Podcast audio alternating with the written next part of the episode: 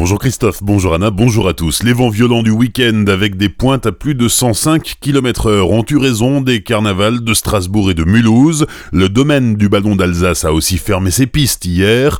En revanche, la cavalcade de Célestat a été maintenue malgré les intempéries.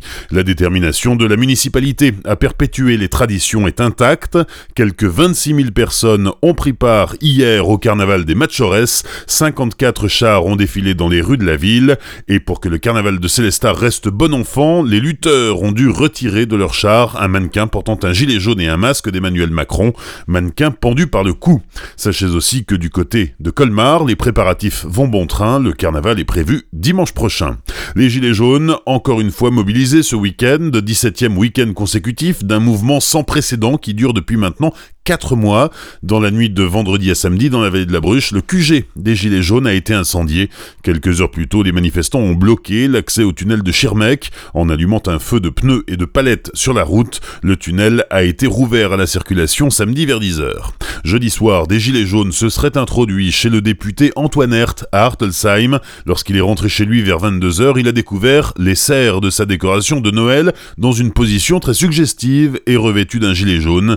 Le député Agir a porté plainte et une enquête est ouverte. Les Gilets jaunes de Célestat, qui sont les premiers suspects de cette affaire, disent être en total désaccord avec ce genre de pratique. 300 personnes étaient mobilisées samedi à Cernay pour soutenir les parents de Sophie Le Tan, marche solidaire dans les rues de la commune d'où la jeune femme est originaire. Sophie Le Tan, 20 ans, est portée disparue depuis le 7 septembre dernier. Le suspect numéro 1, Jean-Marc Reiser, 58 ans, a formulé au début du mois une demande de remise en liberté qui a été rejetée par la justice. Lors de la perquisition de son domicile en septembre, du sang de la jeune femme a été découvert dans sa salle de bain. Nouveau blocage dans les prisons alsaciennes aujourd'hui. Le syndicat FO, qui est majoritaire, appelle les surveillants à rester mobilisés. Les prisons de Ensisheim, Mulhouse, Strasbourg et Oermingen devraient suivre. D'après les syndicats, si l'agression de Condé-sur-Sarthe vient rajouter de l'huile sur le feu, il s'agit du même mouvement que celui entamé en janvier 2018 et qui n'a encore obtenu aucun résultat.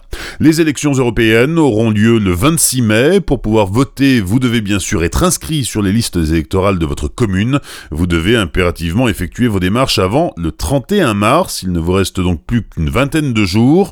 Dans certains cas, elles peuvent se faire ces démarches directement en ligne, comme à Colmar. Dans d'autres communes, il faut vous rendre directement en mairie. Les sports du week-end, en football, match nul entre Strasbourg et Lyon, samedi après-midi au stade de la Méno. Au terme de cette 28e journée de Ligue 1, le Racing se retrouve dixième au classement. En Jeep de basket, la SIG a battu Chalon-sur-Saône samedi soir sur le score de 92 à 77. Au classement, les Alsaciens sont 5e. En Pro League de handball, 19e journée ce week-end, mauvaise opération de Célestat face à Dijon vendredi soir. Les Violets se sont inclinés 27-22. Ils sont 9e au classement de Pro League. Enfin, c'est samedi qu'avait lieu le Top de Colmar 2019, le rassemblement incontournable des culturistes qui a attiré quelques 4000 visiteurs. 416 culturistes venus de toute la France étaient présents. Le palmarès complet est disponible sur le site topdecolmar.com. Bonne matinée, belle semaine avec Azure FM. Voici la météo.